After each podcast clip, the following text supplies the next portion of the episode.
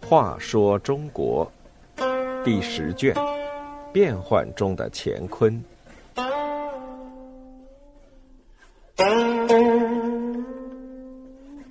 三十四，叛国浊流。唐朝末年，皇帝为寻求支持，大力援引士大夫清流为朝臣。想不到清流里的很多人，却汇成了叛国的浊流。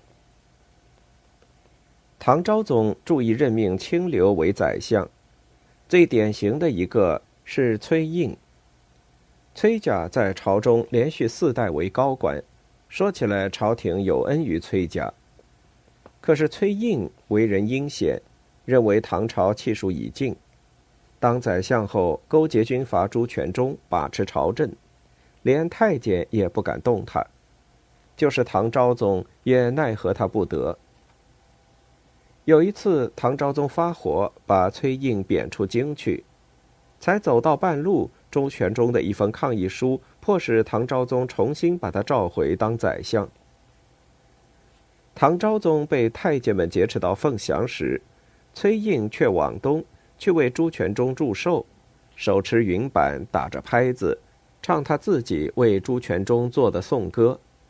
朝廷被迫迁到洛阳后，崔胤更是借着朱全忠的势力作威作福，独揽朝政，把和他有矛盾的三十多个大臣贬逐远方。不过，正在崔胤得意忘形的时候，发生了一件意外事故。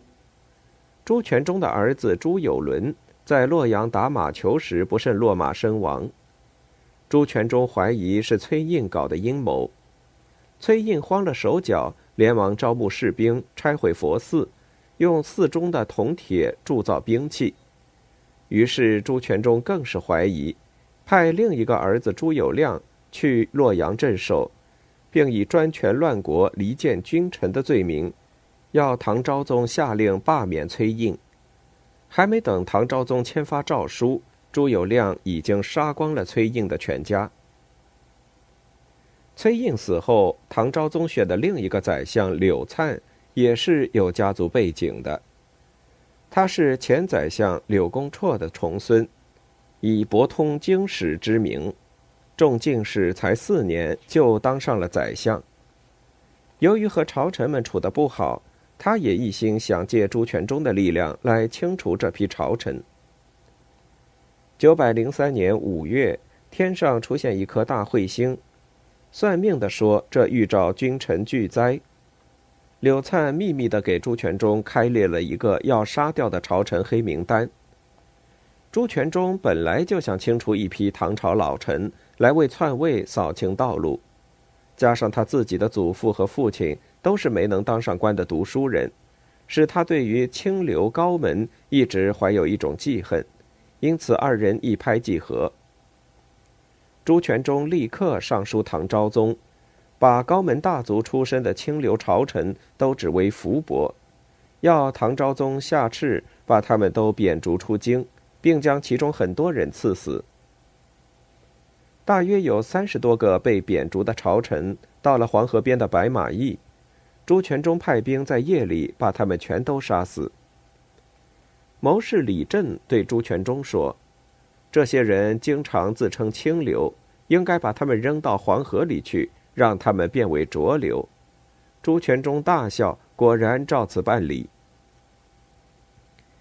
朱全忠为柳灿除去了对头，柳灿自然要为朱全忠当皇帝出力。唐昭宗死后，柳灿和一些同党。仿效自东汉魏、曹丕以来改朝换代所习惯的禅让，为朱全忠登基设计了一个程序：先封大国，再加九锡，再给予特殊礼遇，最后受禅。